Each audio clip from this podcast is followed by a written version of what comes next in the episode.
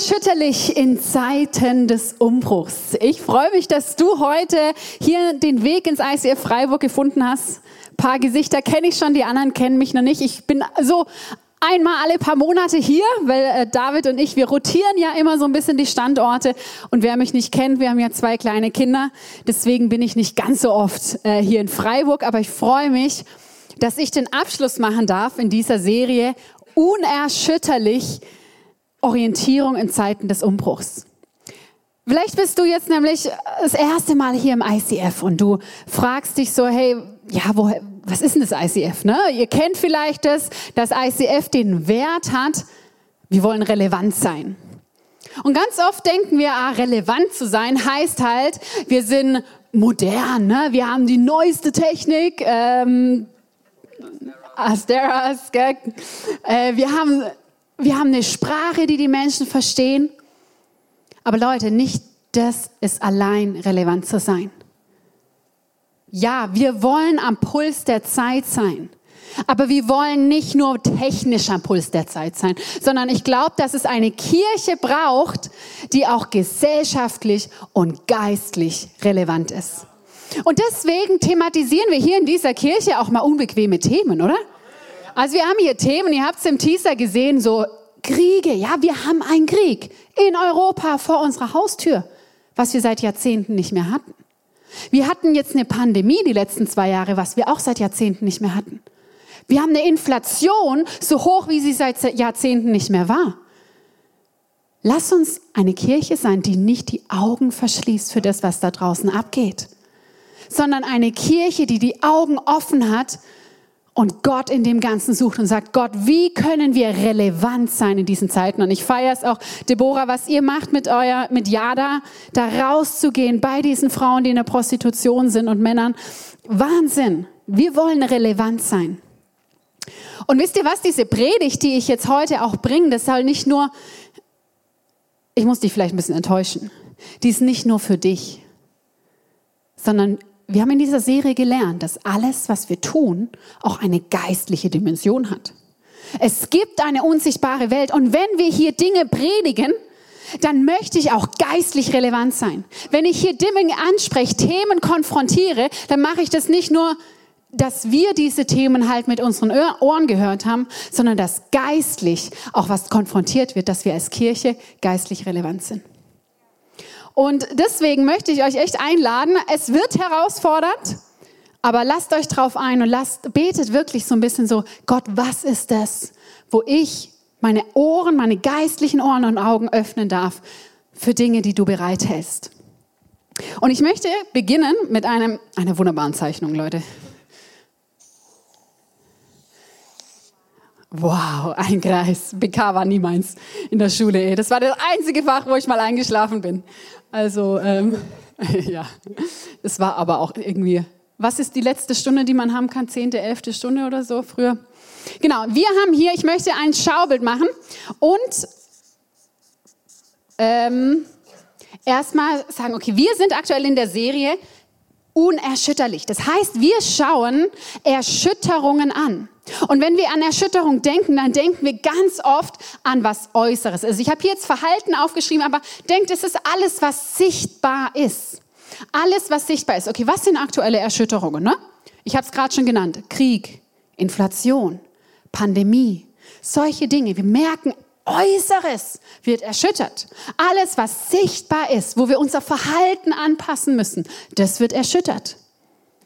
Aber das Spannende ist, dass ja eben nicht nur das äußere Sichtbare erschüttert wird,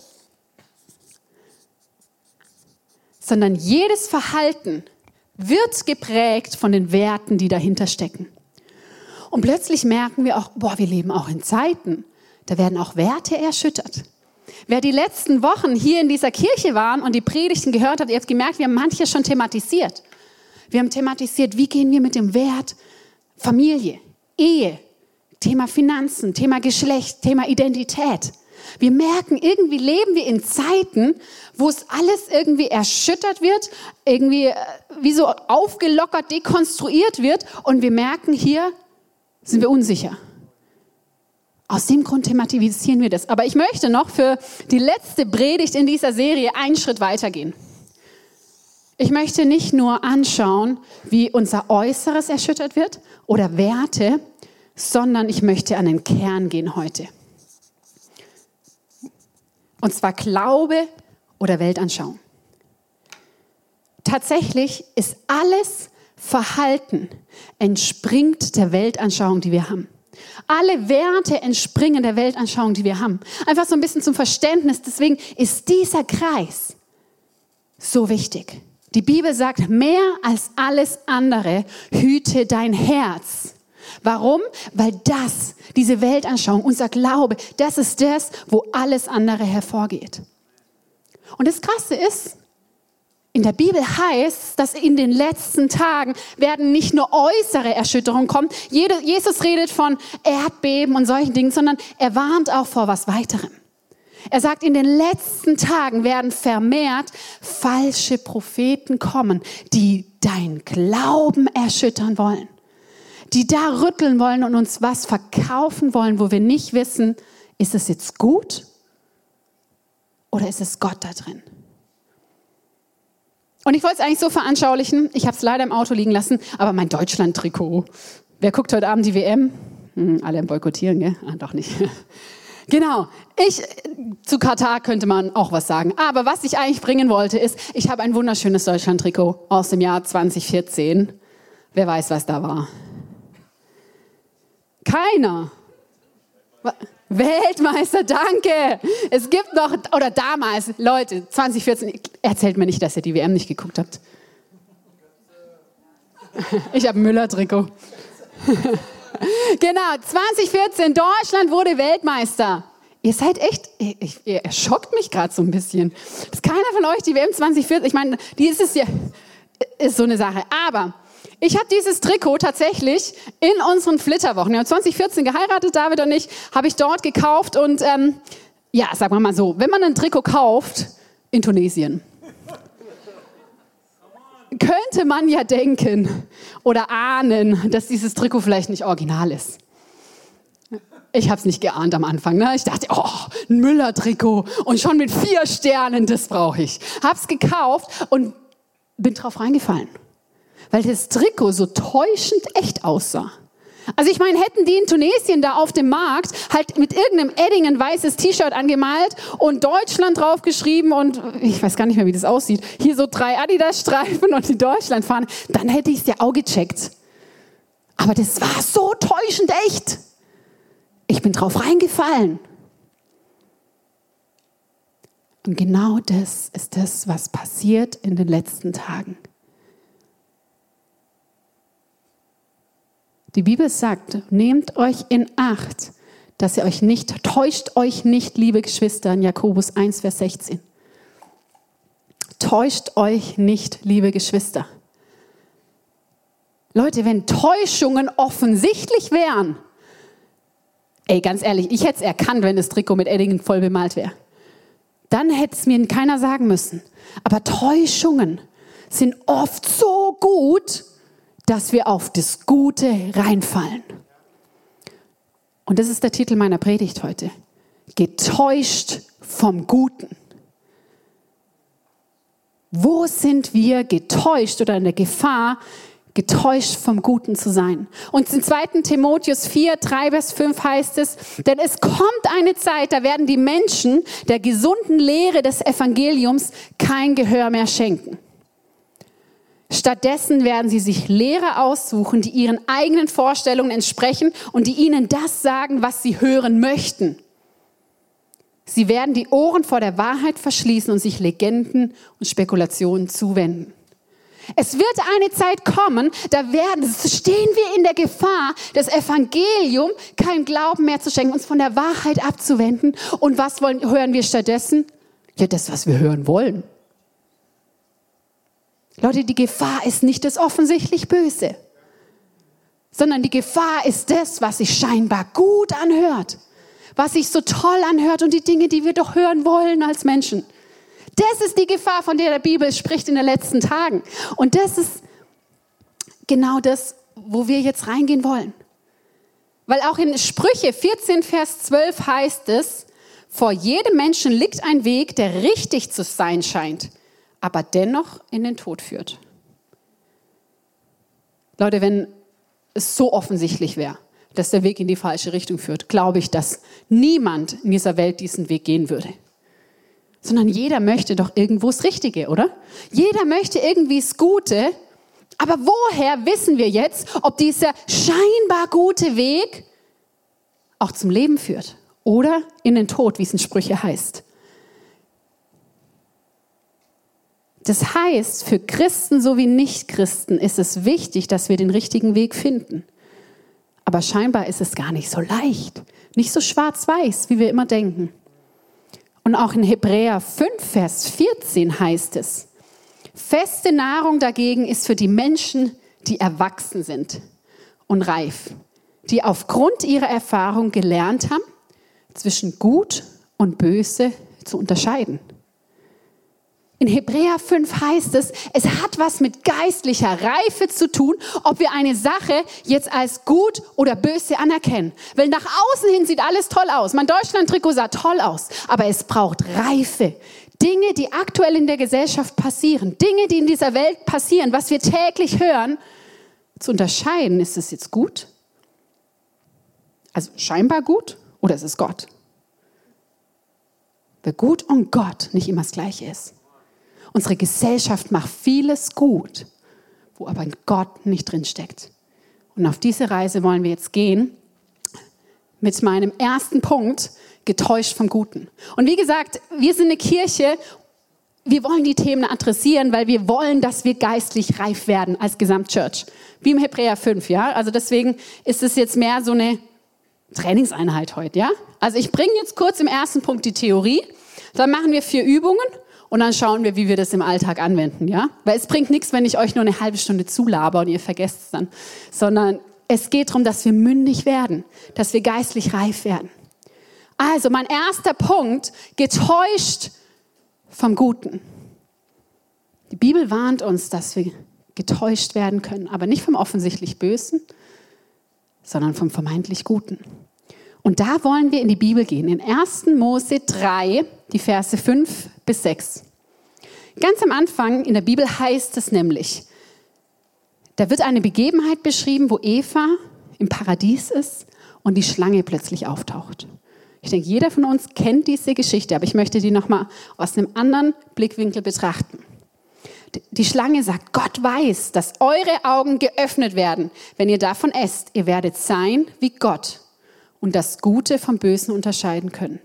Die Frau sah, die Früchte waren so frisch, so lecker, so verlockend und sie würden sie auch noch klug machen. Hey, cool, oder? Also jetzt esse ich nur noch Äpfel, wenn ich dann auch noch klug werde. Eh. Also nahm sie eine Frucht bis hinein und gab auch ihrem Mann davon. Ganz am Anfang in dieser Geschichte im 1. Mose 3 haben wir eine Begebenheit, wo Eva getäuscht wurde. Das Spannende ist, Eva wurde nicht von der bösen Seite, der Baum des Erkenntnisses, getauscht, sondern es war die gute Seite. Eva wurde von was Gutem getäuscht. Das sah gut aus. Das sah so lecker aus. Das sah so verlockend aus. Und Klugheit ist doch was, das wollen wir alle, oder? Also Eva ist reingefallen und getäuscht worden von was Gutem.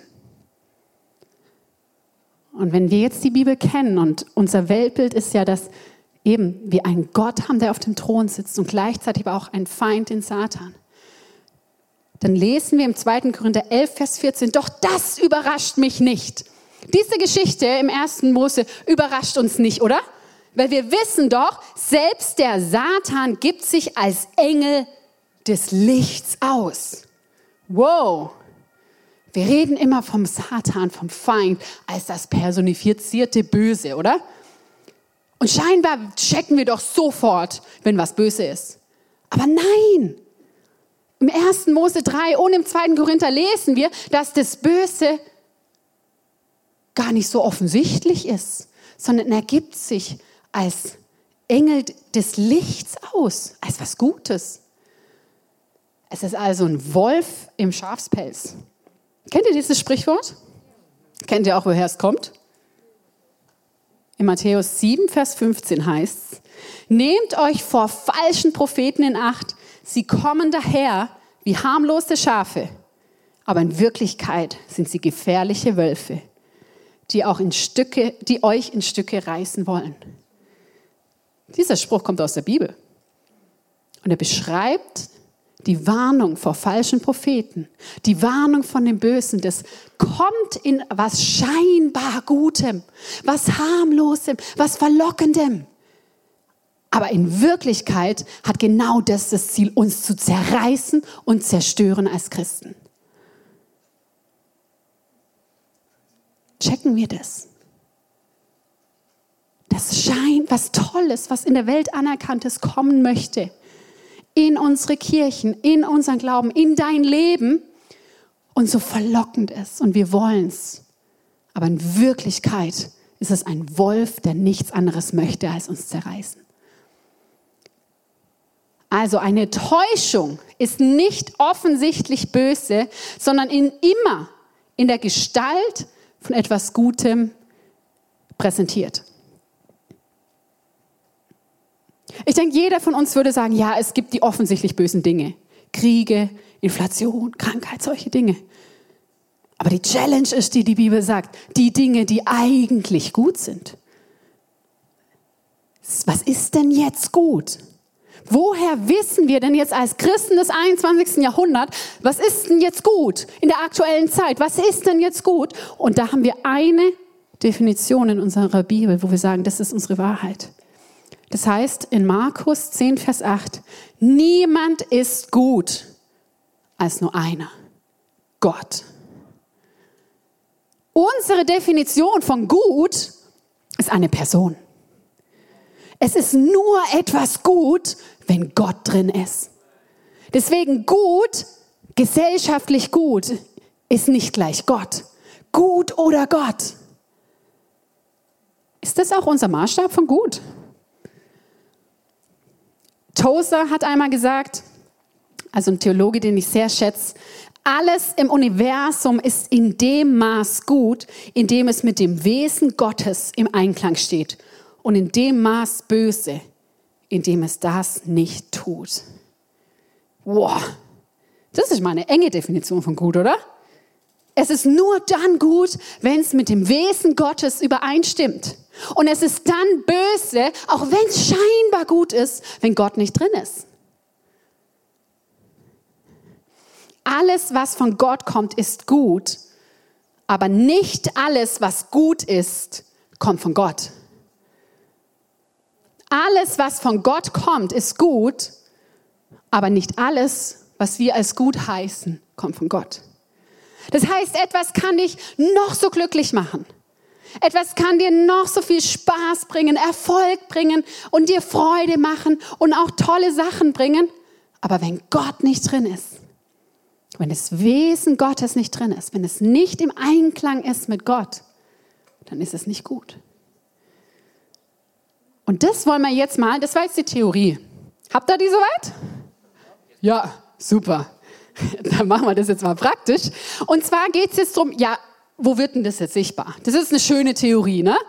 Jetzt lass uns mal im zweiten Punkt, das ist mein zweiter Punkt ist Zeitgeist versus Gottesgeist. Jetzt können wir eigentlich jedes Thema nehmen, unserer aktuellen Zeit, und das mit diesen Augen anschauen. Ist es gut oder ist es Gott? Und anfangen möchte ich mit einem Thema, das unsere Nachrichten und Medien gerade auch sehr dominiert. Das ist dieser ganze Klimaaktivismus, oder? Support your local planet. Bin ich hier in Freiburg richtig, gell?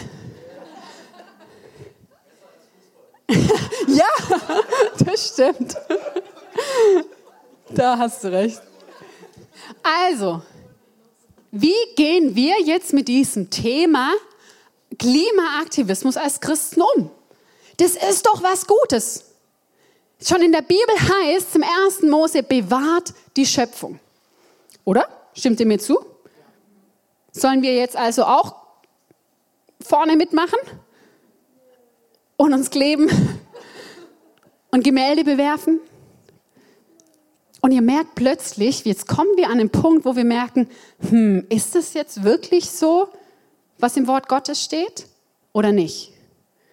Und jetzt stehen wir vor einem gesellschaftlichen Thema und fragen uns, wie können wir das mit den Augen der geistlichen Reife betrachten?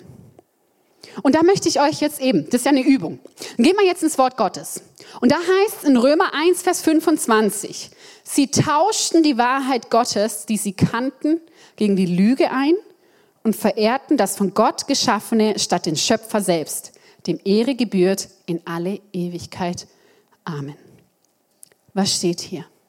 Hier steht, dass die Menschen nicht mehr den Schöpfer anbeten, unseren Gott, sondern plötzlich nur noch die Schöpfung. Die Schöpfung wird Gott. Und alles Handeln, alles tun. Plötzlich steht die Schöpfung auf dem Thron. Und deswegen verhalte ich mich so, dass ich mich opfer und hingebe für dieses Klima und für diese Erde. Es geht sogar so weit, dass Klimaaktivisten sich sterilisieren lassen, habe ich erst die Woche gelesen, damit sie keine Kinder in die Welt setzen, weil die bringen ja CO2. Das heißt, sie opfern etwas, dass das Klima, die Erde gerettet wird. Diese zwei oder Kindpolitik, ne, das kann und es geht so weit. Wir wohnen, leben eigentlich durch diesen Klimaaktivismus eigentlich in einem posthumanistischen Zeitalter. Was heißt es, dass plötzlich der Schöpfung und den Tieren, die auf gleich, also gleich viel Wert bekommen als der Mensch, wenn nicht sogar mehr, dass plötzlich alles tun und alles Handeln auf die Schöpfung ausgerichtet wird und nicht mehr auf den Schöpfer. Wir sehen, dass beispielsweise Küken in Deutschland, wenn die sechs Tage gebrütet werden, mehr Schutz genießen als menschliche Embryonen im Bauch, weil man sie nicht mehr töten darf. Menschen aber schon. Wir leben in einem posthumanistischen Zeitalter, wo wir plötzlich die Schöpfung auf den Thron setzen und denken, von dort kommt die Rettung. Also wie bewerten wir jetzt Klimaaktivismus? Ich glaube, wir müssen aufpassen, dass wir Gott auf dem Thron lassen. Weil der Schöpfer hat die Macht auch über seine Schöpfung. Und im Wort Gottes lesen wir, dass es, ja, es wird eine zweite Erde kommen. Und wir lesen auch, ja, natürlich, es wird noch schlimmer werden sogar. Das kann ich euch vorhersagen. Mit, dass, dass die Mächte aus dem Gleichgewicht kommen, auch mit Sterne, Mond und keine Ahnung was. Ja, ich kenne die Zahlen, ich kenne die Fakten. Aber lass uns nicht etwas vermeintlich Gutes auf den Thron setzen und Gott runterstoßen. So können wir Klimaaktivismus plötzlich bewerten und merken, wenn Gott nicht mehr auf dem Thron sitzt, ist es nicht gut. Es scheint zwar gut, aber es ist nicht Gott. Ein Beispiel. Können wir mal das nächste Beispiel nehmen, ne? Thema Gesundheit, ne? Ich packe hier so ein paar heiße Eisen an. Thema Gesundheit, ja. Wir alle würden ja als Christen natürlich sagen, Gesundheit ist wichtig. Ich meine, am Ende war Jesus doch derjenige, der die Menschen geheilt hat, oder? Wie bewerten wir jetzt als Christen das ganze Thema Gesundheit? Das Spannende ist, wenn wir auch hier wieder in unsere Gesellschaft anschauen, wenn wir unsere aktuellen Zeiten anschauen, sind wir in der Gefahr. Was sitzt, saß die letzten zwei Jahre in unserer deutschen Politik und Gesellschaft auf dem Thron. Es war nicht Gott. Am Ende war es Gesundheit. Woran erkennen wir das? Es wurde so viel geopfert fürs Thema Gesundheit. Es wurde so viel geopfert. Die Menschen haben gesagt, Hauptsache gesund. Hauptsache gesund. Ist es das, worum es geht? Ist es das, worum es wirklich geht? Oswald Chambers hat mal gesagt, die letztendliche Bestimmung eines Menschen ist weder Glück noch Gesundheit, sondern Heiligkeit. Das heißt, ja, das Thema Gesundheit ist gut und wichtig. Aber ist es nur dann gut oder mit dem Wesen Gottes vereinbar, wenn es die richtige Position hat und nicht auf dem Thron sitzt.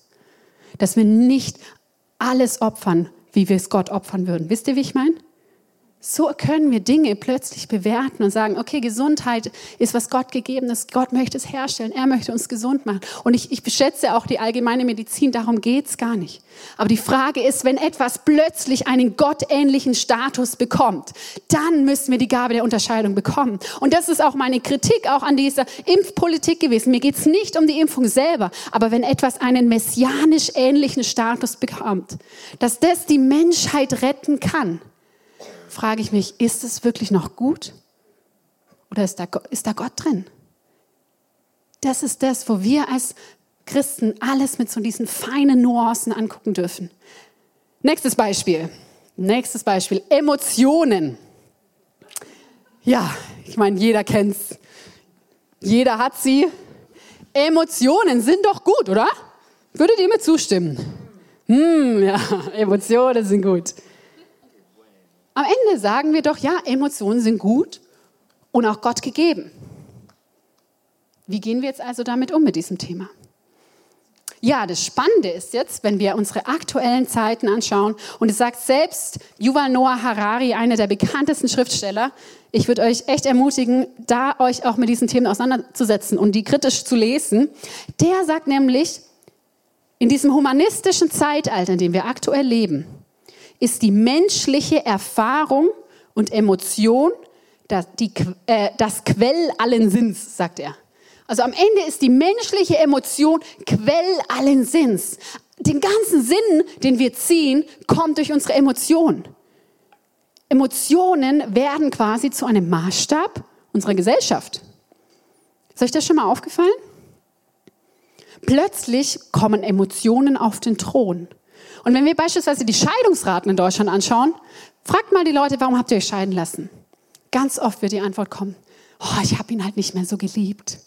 Die Liebe war nicht mehr so da. Was bedeutet dieser Satz? Dieser Satz bedeutet, dass meine Emotionen auf den Thron sitzen und nicht mehr das vor Gott gemachte Bündnis, dass wir gemeinsam zusammenbleiben werden, bis das der Tod uns scheide. Emotionen wurden plötzlich auf den Thron gesetzt und zu einem Götz. Die sind gut. Aber wenn sie diese Stellung haben, sind sie nicht mehr Gott. Und so oft heißt in unserer Gesellschaft, ja, folge einfach deinen Gefühlen, folge deinem Herzen. Hört sich doch schön an, oder? Ist auch so ein schöner T-Shirt-Spruch. Aber was sagt die Bibel? Die Bibel sagt, folge Jesus. Oder es folge deinen Träumen. Ich sage, nee, lieber nicht. Folge seinen Träumen, seinen Wegen für dich. Oder das Schlimmste, vertrau dir selbst. Oh je, Leute, wenn ich das machen würde. Wirklich. Ich kenne meine Schwächen, ich kenne meine Grenzen. Wenn ich nur mir vertrauen müsste, das wäre schlimm. Sondern in der Bibel heißt, vertraut Gott. So oft heißt, glaub an dich. Glaub an dich. Nein, glaub an Gott. Und diese ganzen Sätze sind ein Spiegel, wie wir als Christen und auch als Gesellschaft Emotionen bewerten. Auch in der Kirche, ne? Leute, dieses Denken ist zutiefst bei uns drin. So oft sagen wir, ich spüre Gott nicht. Ich spüre ihn heute nicht. Was sagen wir damit? Wir sagen, dass die Emotionen unsere Wahrheit bestimmen und sagen, weil ich ihn nicht spüre, ist er halt nicht da. Das heißt, ich glaube meinen Emotionen mehr als dem Wort Gottes und dem Wort Gottes heißt, er ist immer da. Tag und Nacht dürfen wir voll Zuversicht vor den Thron treten. Das hat nichts mit unseren Emotionen zu tun. Lass uns unsere Emotionen nicht bestimmen, ob wir jetzt Gott spüren, sondern Gott ist da. Und das ist die Wahrheit. Und das ist das, wo wir auch als Christen aufpassen müssen. Wer sitzt bei uns auf dem Thron? Lassen wir uns täuschen von den vermeintlich Guten, auch guten Gefühlen. Und dann eben mein letzter Punkt und mein letztes Beispiel ist dieses ganze auch Selbstoptimierungsthema. So oft wollen wir doch, dass als Menschen ne, immer besser werden, immer mehr an uns arbeiten. Und auch eben Harari, den ich vorhin ja schon genannt habe, der sagt ja selbst, okay, am Ende leben wir in, einer, in einem humanistischen Zeitalter, das die Religion unserer Zeit wurde. Was heißt jetzt humanistisches Zeitalter? Das heißt, Gott wurde vom Thron gekickt. Und wer ist stattdessen auf dem Thron? der Mensch. Und wir arbeiten dran und tun alles, dass dieser Mensch immer besser wird, immer gottähnlicher. Und, und Harari sagt selbst, wo wir früher immer noch von Homo sapiens gesprochen haben, kennt ihr diese Bezeichnung?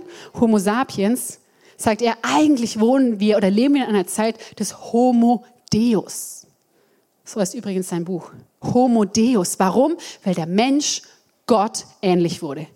Der hat durch technologischen Fortschritt, der hat alles gemeistert und am Ende ist es Gott, der jetzt gekickt wurde und der Mensch, der auf dem Thron sitzt. Homo Deus. Und das ist, glaube ich, diese Täuschung, vor der wir aufpassen müssen.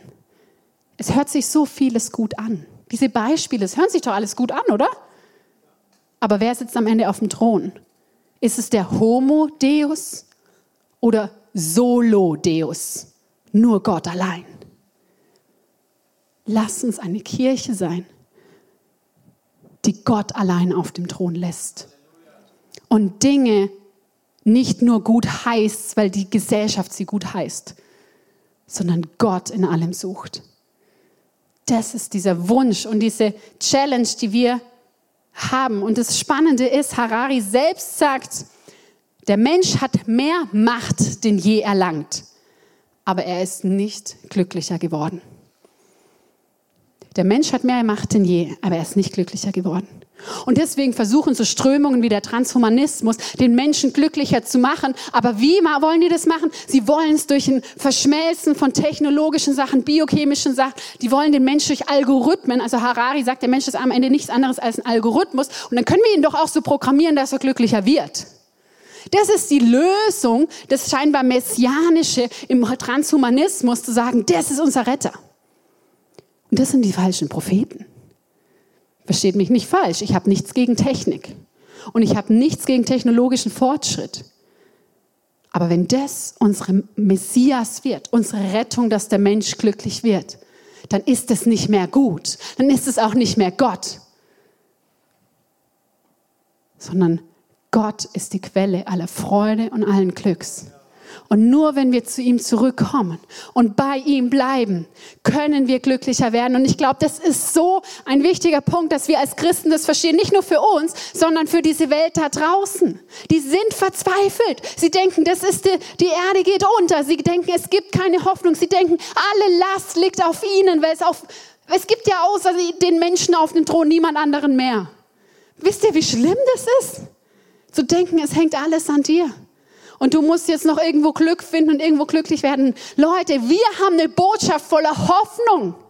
Wir haben eine Botschaft, die da rausgeht und sagt, ja, es gibt einen Gott, den Schöpfer Gott. Er hat diese Erde gemacht und er wird auch schauen, dass wir Menschen ihn finden. Er wird eine zweite Erde generieren, aber auf seinem Herzen sind nicht nur, ist nicht nur die Schöpfung, sondern auf dem Herzen bist du. Er möchte nicht, dass der Mensch irgendwie posthumanistisch sich selbst abschafft, sondern sagt, nee, er will dich. Und er will die Kontrolle haben. Er will wieder auf dem Thron sitzen.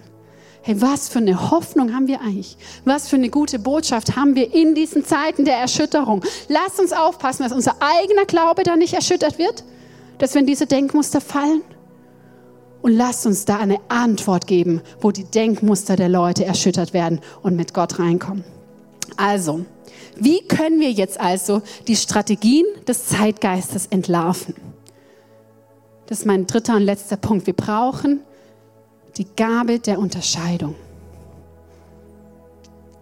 Eine Gabe der Unterscheidung bräuchte es nicht, wenn es offensichtlich wäre. In den Kinderbüchern meiner Kinder, da, da weißt du, wer der Böse ist. Dann weißt du auch, wer der Gute ist. Und du weißt, dass der Gute gewinnt. Aber sonst bräuchte es ja keine Gabe. Jesus sagt, es ist eine Gabe, die wir erlangen sollen, Gutes von Bösem zu unterscheiden die Gabe der Unterscheidung zu schauen, ist Gott da drin? Und wie entlarve ich jetzt also diesen Zeitgeist? Wie entlarve ich das? Und da können wir wieder, da möchte ich wieder ganz am Anfang unserer Geschichte im Paradies zurück zu Eva. Weil die Strategie ist immer gleich vom Feind. In 1. Mose 3, Vers 1 lesen wir, die Schlange war das listigste von allen Tieren, die Gott der Herr erschaffen hatte. Und Sie fragte die Frau, hat Gott wirklich gesagt?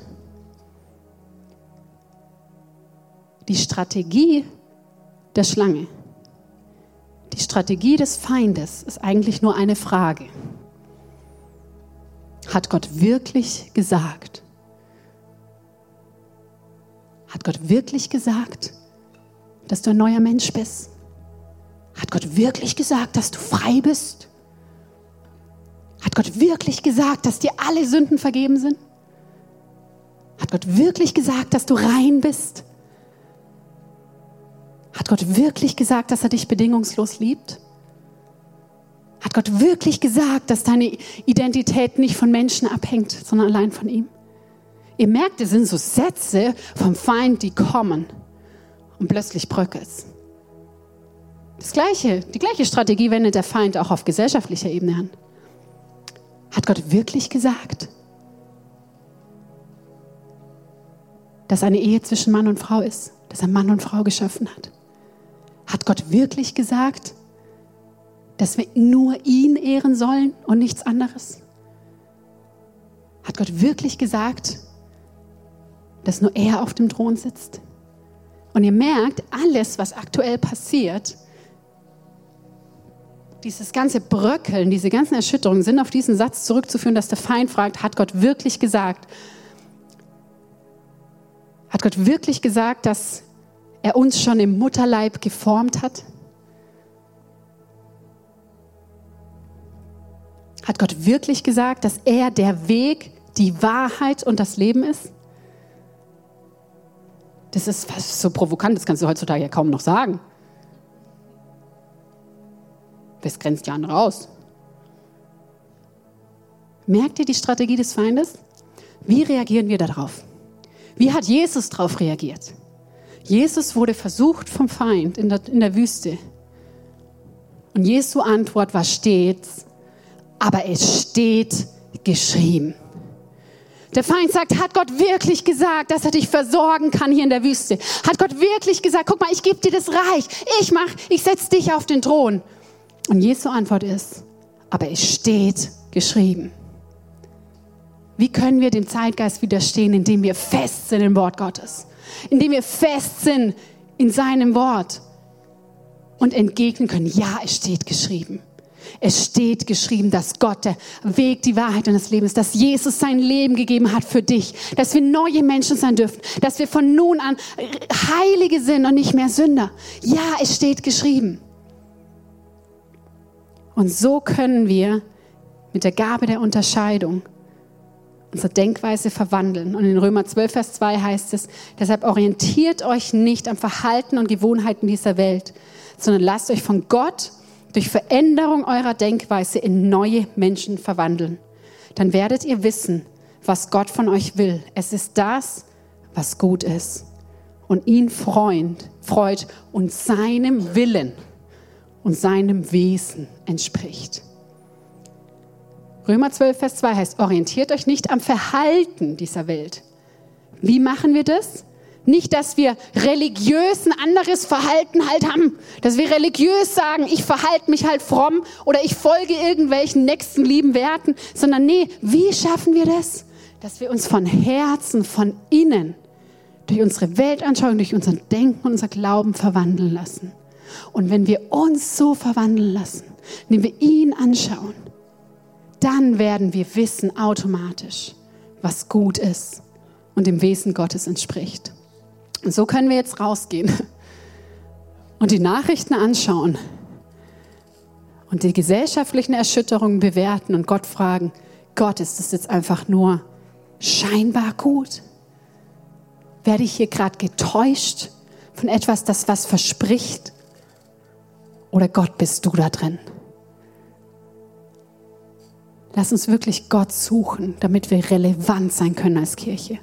Damit wir nicht unsere Augen verschließen, was draußen abgeht, sondern dass wir geistlich reif sind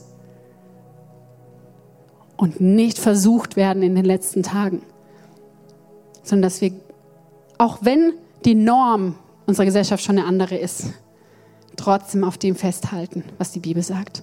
Und ich möchte jetzt Einfach da für die, die wollen und sagen, ja, ich möchte darin wachsen, noch beten. Ihr dürft gerne dazu aufstehen. Und Jesus, ich danke dir, dass du der Weg, die Wahrheit und das Leben bist. Und Jesus, ich danke dir, dass keiner zum Vater kommt als durch dich. Ich danke dir, dass du den Weg frei gemacht hast und dass dieser Weg eigentlich so simpel ist. Jesus, ich bete, dass wir diesen Weg selbst gehen dürfen und darauf bleiben. Ich bete für eine Gabe der Unterscheidung, dass wir durch deinen Heiligen Geist ein Gespür bekommen, ob dein Geist in den Dingen ist, die passieren, ob das im Einklang ist mit dem Wesen Gottes. Gott, du allein bist gut. Du allein bist gut. Im 1. Johannes 4 heißt, ihr werdet erkennen, ob der Geist Gottes in etwas ist. Wenn dieser Geist bekennt, dass Jesus Christus der Herr ist und als Mensch auf diese Erde kam. Und Jesus, wir wollen sagen, wir wollen nur diesem Geist folgen, wir wollen nur dir folgen, dem folgen, was bekennt, dass Jesus Gott ist. Schenk uns als Kirche wirklich offene geistliche Augen und Ohren, da wachsam zu sein und nicht etwas hinterherzurennen, was sich halt gut anhört. Jesus, wir wollen nur dich, weil du allein bist gut. Danke, Jesus. Amen.